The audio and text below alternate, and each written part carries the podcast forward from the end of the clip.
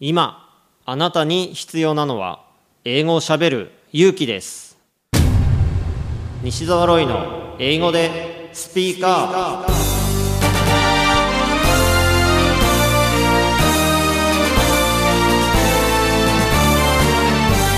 こんにちは。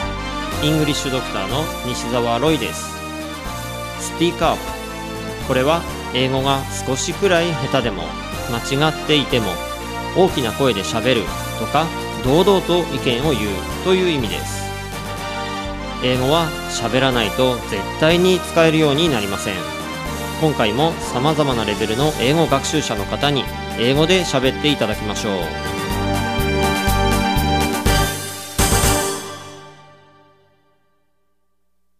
今回のゲストはバイリンガル落語をやっている現役女子大生プリンテメリンさんです。英語で Speak up What do you think you have learned from Rakugo? Well, I have learned many things from Rakugo, but one thing I can say is I think I learned like kind of like habit to express correctly and think how other people look, how how I move or like how I express. When I started Rakugo, uh, I watched I sometimes watch my Rakugo performance video, and if I looked at um, the movement of my Rakugo is com- was completely different from what what I'm thinking. So, and that means that things that I want to express and tell to the audience couldn't express 100% correctly. So I try to think uh, from different sides. So when I practice rakugo, I always put a mirror in front of me. Yeah, if I do that, I can check my movement or like what am I doing at the rakugo, like what kind of movement I'm doing at the rakugo. So if you listeners, if you're like practicing like kind of like speech or presentation, I think it's really good way to record yourself your performance. So you can check it. Oh, like uh, this is too much. Oh, I have to, like oh, I have to express this phrase more. So yeah, recording of myself of my performance and check it with myself is great way to practice like, everything, like you know speaking Engli- English or perform something.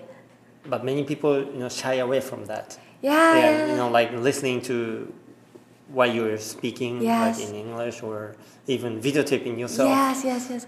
Yeah, I yeah, I'm shy too. So You are. yes, I'm really shy person, and I always get nervous. So, uh, to honestly, I don't want to see my performance, but um, I had I think I have to beat that emotion, that the kind of a negative emotion.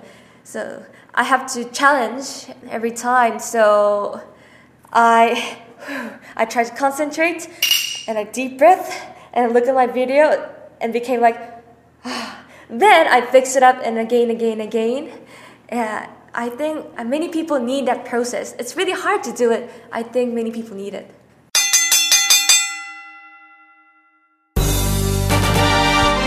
英語でスピーカー下手でもたどたどしくても何かを話せばコミュニケーションが生まれますあなたも勇気を出して英語でスピーカーしてみてくださいね。ナビゲーターはイングリッシュドクター西澤ロイでした。バイバイ。